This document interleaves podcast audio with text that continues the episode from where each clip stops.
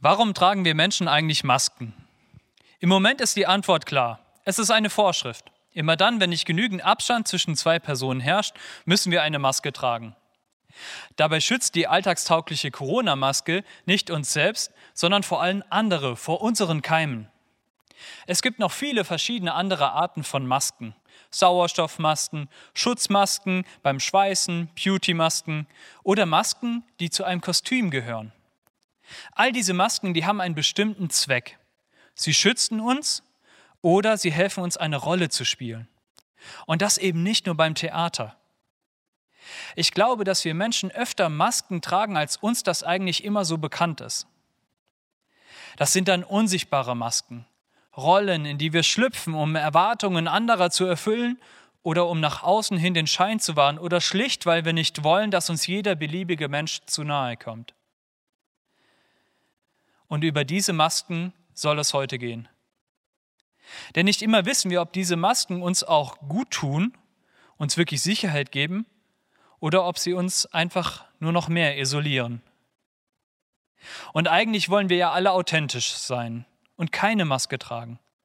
Und auch bei unseren Gegenüber legen wir Wert auf Authentizität. Wer hat schon Lust, Menschen zu begegnen, die fördergründlich super freundlich sind, aber hinter den Rücken schlecht über uns reden? Aber sind wir selbst denn immer ehrlich? Wer ist eigentlich diese Person, die sich hinter der Maske verbirgt? Jemand, der eigentlich ganz anders ist? Oder jemand, der gerne ganz anders wäre?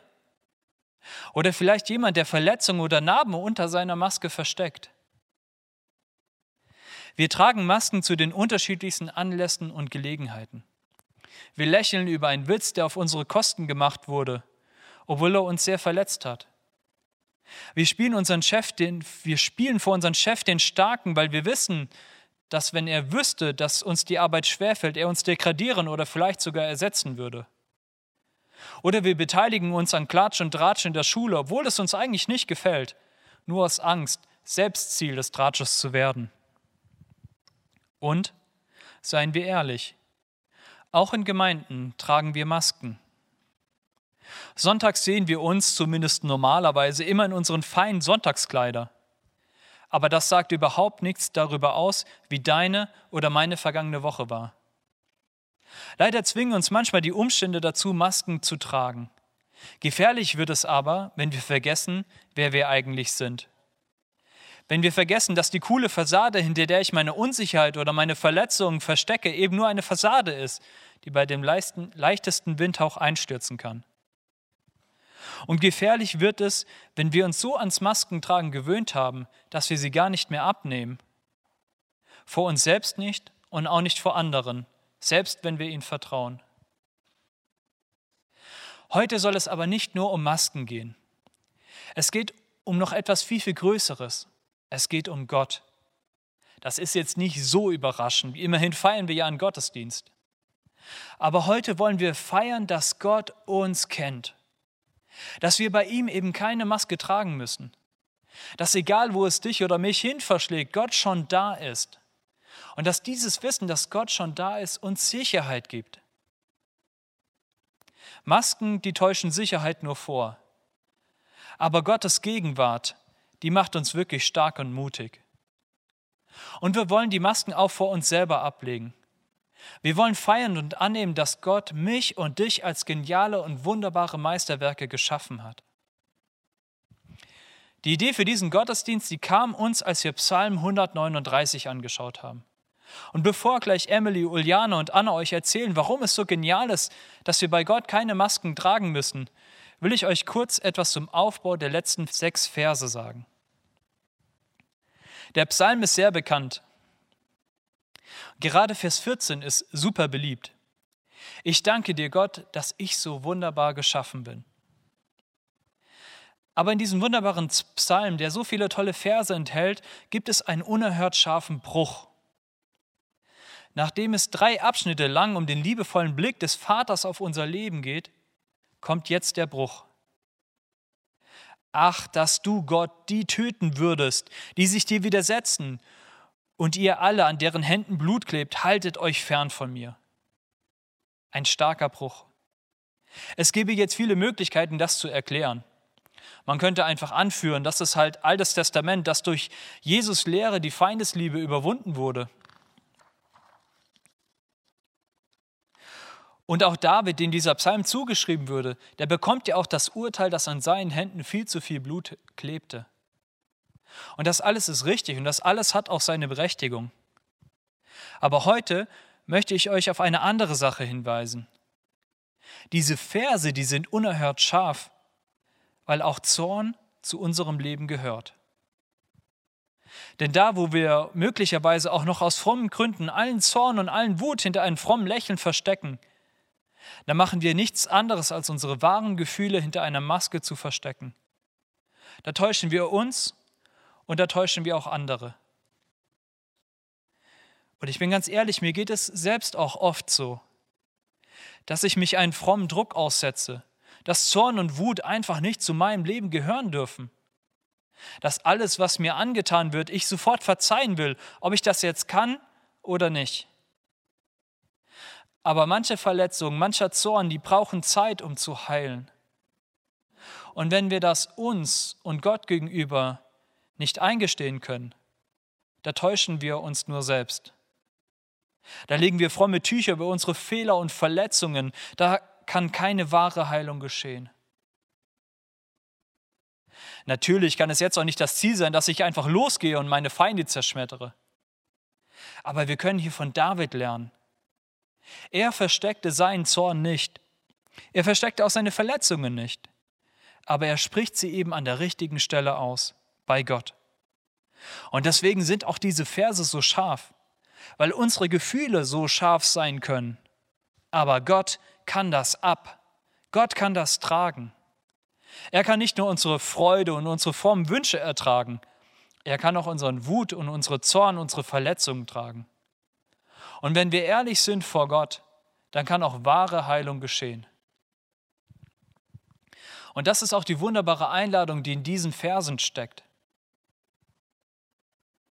David wird nicht nur unerhört scharf am Ende dieses Psalms, er wird auch unerhört leidenschaftlich. Denn David hat genug vom Maskentragen. Er hat genug von frommem Druck, immer lieb und nett sein zu müssen. Er will eine Entscheidung. Er will, dass es aufhört. Und er wendet sich an den ein, der wirklich helfen kann. Und er betet dieses leidenschaftliche Gebet. Erforsche mich, Gott. Erkenne, was in meinem Herzen vor sich geht. Mit allem, was ich habe, komme ich zu dir. Ich bin verfolgt, ich werde verleumdet. Die Menschen erzählen so viel Lügen über mich, ich fange schon an, an mir selbst zu zweifeln. Aber du, Gott, du kennst mich. Prüfe mich, Gott. Sieh, ob ich einen Weg eingeschlagen habe, der mich von dir wegführen sollte, und leite mich auf den Weg, der ewig Bestand hat. Mit diesen Versen, in diesem Gebet, da steckt so viel Leidenschaft. David wird wirklich verfolgt. Davids Situation ist wirklich schrecklich. Aber egal wie schwierig es ist, David weiß, in welcher Nähe er Gott suchen kann. Er weiß, wo er Gott finden kann.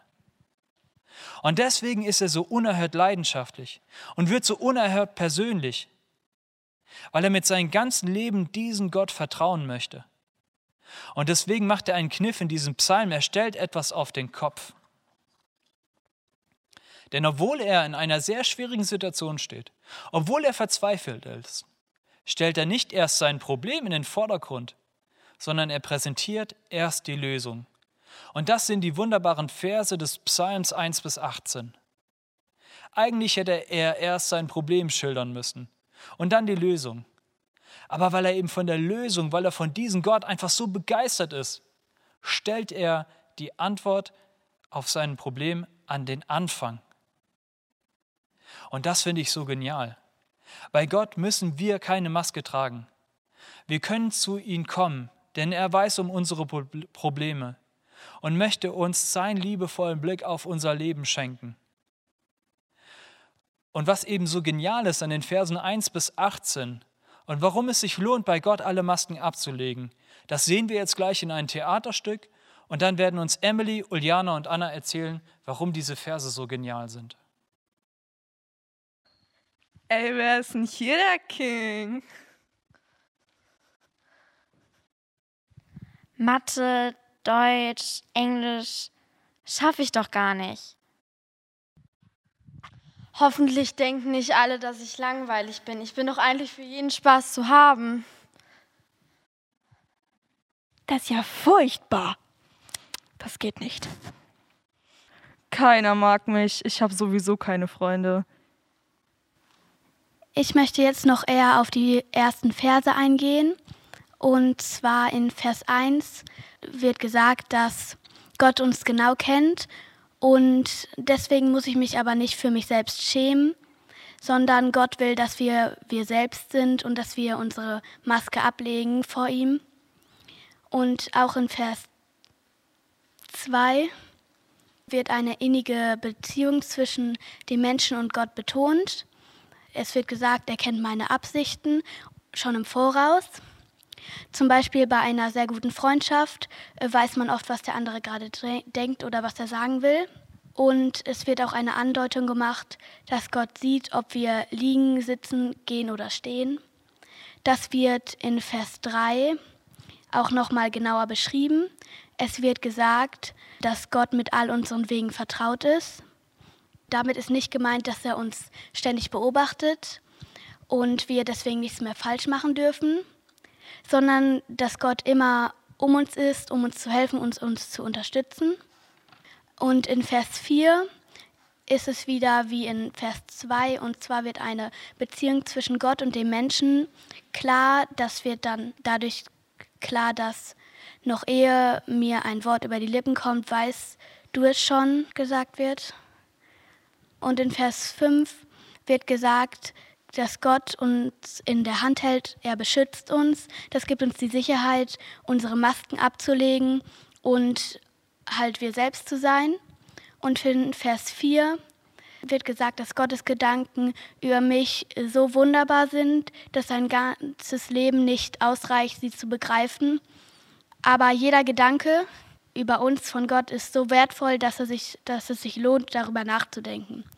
Wir werden das Theaterstück jetzt weiterspielen und haben euch fünf Gedanken Gottes über uns mitgebracht. Du bist so kreativ. Ich mag, wie du dich bewegst. Selbst wenn du mal keine große Show abziehst. Du bist wundervoll, mit Liebe gemacht. Ich liebe dich. Du schaffst es, stundenlang Wissen in dich aufzusaugen, dich zu konzentrieren. Du bist zielstrebig. Ich erfreue mich an deinem Wissensdurst. Und sei dir gewiss, auch ohne irgendetwas zu leisten oder wenn du es nicht schaffst, deine Ansprüche zu erfüllen, bist du gut genug. Du bist wundervoll, mit Liebe gemacht. Ich liebe dich. Langweilig bist du ganz bestimmt nicht. Du bist eine treue Freundin. Mit dir verbringe ich richtig gerne Zeit. Du bist wundervoll, mit Liebe gemacht. Ich liebe dich. Hey meine Schöne, du siehst gut aus. Mach dir keine Gedanken, was die anderen denken. Ich bin dein größter Fan. Du bist wundervoll. Mit Liebe gemacht. Ich liebe dich. Mein liebes Kind, mach die Augen auf. Du bist wunderbar, du bist geliebt und vergiss nie. Für meine Liebe musst du nichts leisten. Du musst dich nicht beweisen. Egal, was du getan hast. Du bist wundervoll, mit Liebe gemacht. Ich liebe dich. Erstmal nochmal ein großes Dankeschön an alle, die an diesem Theaterstück beteiligt waren. Ich finde, das Theaterstück ist wie eine Metapher aufgebaut. Sie zeigt toll, dass Gott uns anspricht und wir die Masken abnehmen können. Ich habe noch einen weiteren genialen Punkt, nämlich dass Gott uns nicht nur anspricht, sondern auf uns wartet, egal an welchen Ort es uns verschlägt. Als ich diesen Part vorbereitet habe, haben meine kleinen Geschwister im Garten Verstecken gespielt. Sie hatten viel Spaß, bis mein Bruder rief, mit dir spiele ich nicht mehr, du schummelst. Denn mit jemandem Verstecken zu spielen, der alles sieht und an jedem Ort gleichzeitig ist, macht keinen Spaß. Aber laut David macht Gott genau das. Er ist überall. Ich kann nicht vor ihm fliehen und mich nicht vor ihm verstecken. Schummelt Gott also? Ist er ein Überwacher? Soll mir das Angst machen, dass ich beim Versteckenspielen mit meinem Bruder nicht schummel? Nein, weil das David nicht aussagen will. Er will sagen, Gott ist immer für einen da, an jedem Ort. Gott soll hier nicht als Überwacher rüberkommen, sondern es soll klar sein, dass selbst an den entferntesten Orten dieser Welt Gott schon auf uns wartet. Und das gilt nicht nur für geografische Orte. Egal wo es uns hin verschlägt, er bereitet den Ort schon für uns vor. Bernhard hat vorhin davon erzählt, dass David in einer wirklich schwierigen Situation war. Es verschlug ihn an Orte und Begebenheiten, wo er nicht sein wollte. Aber hier haben wir sein Bekenntnis. Er glaubt, dass Gott ihm in jeder Situation hilft. Vers 11 und Vers 12 sind echt spannend. Denn was David hier macht, ist, dass er eine Art Zauberspruch spricht. Etwas, das ihn eigentlich vor Gott absolut disqualifizieren würde. Er schafft also eine Dunkelheit, er baut richtig Mist, aber selbst in dieser selbstverursachten Dunkelheit ist Gott da. Und das sagt etwas über unsere dunkelsten Tage aus. Für Gott sind die nicht dunkel, sondern hell erleuchtet, ein Tag wie jeder andere. Und selbst wenn wir wirklich Mist bauen, durchschaut Gott unsere Dunkelheit. Vielleicht denkt ihr euch jetzt, Uljana, du hast leicht reden, du bist fast 15 Jahre alt, wie viel Dunkelheit hast du schon erlebt in deinem Leben? Aber ich kenne einen, der wirklich viele dunkle Tage im Leben erlebt hat. David, der eben diesen Vers geschrieben hat. Und natürlich auch Jesus, der für mich durch die krasseste Dunkelheit gegangen ist. Er ist mein Licht und meine Hoffnung. Und ich möchte euch einladen, selbst in euren dunkelsten Stunden an Jesus zu glauben. Und jetzt erzählt uns Anna noch etwas mehr. Danke, dass ich wunderbar geschaffen bin. Die Verse, die nun kommen, sind richtig schön. Es stecken viele tolle Gedanken über Gott und unser Leben drin. Lest euch die Verse gerne heute Nachmittag nochmal durch. Sie tun einfach gut, sie anzuhören. Aber so schön die Verse auch sind, manchmal finde ich sie richtig schwer auch anzunehmen. Denn oft fühle ich mich in mein Leben gar nicht so wunderbar geschaffen. Und dass ich ein Kunstwerk sein soll, fällt mir doch oft schwer zu glauben. Und auch wenn die Verse wirklich schön sind, setzen sie mich dennoch unter Druck, denn jetzt muss ich auch noch Gott für mein Leben loben. Auch wenn ich mich gar nicht danach fühle. Gott ist perfekt, muss ich das jetzt auch sein? Ich fühle mich nicht perfekt, aber manchmal zweifle ich und kenne meine Schwächen nur zu gut. David hat leicht reden, er war zwar König, mächtig und stark, vielen fällt es aber schwer, in den Spiegel zu schauen. Gott sieht in uns ein Kunstwerk, aber wenn wir in den Spiegel schauen, sehen wir eher einen Rohbaum. Wie können wir nun Gottes Blick auf unser Leben annehmen? Ich glaube, der Schlüssel ist Vertrauen. Vertrauen, dass Gott recht hat, wenn er uns als Kunstwerk bezeichnet. Vertrauen, dass er uns seinen Blick aufs Leben zeigen kann. Und ihm vertrauen, dass er aus unserem Rohbau ein richtig geniales Kunstwerk schaffen kann. Das wollen wir auch am Schluss der Predigt noch durch ein Video zeigen. Es ist eigentlich von Darf, aber es zeigt richtig genial auf, wie sich unser Blick auf uns, uns selbst und den Unterschieden, was andere sehen. Und wie viel genialer es ist, wenn wir hier einen Blick des liebevollen Vaters auf uns annehmen.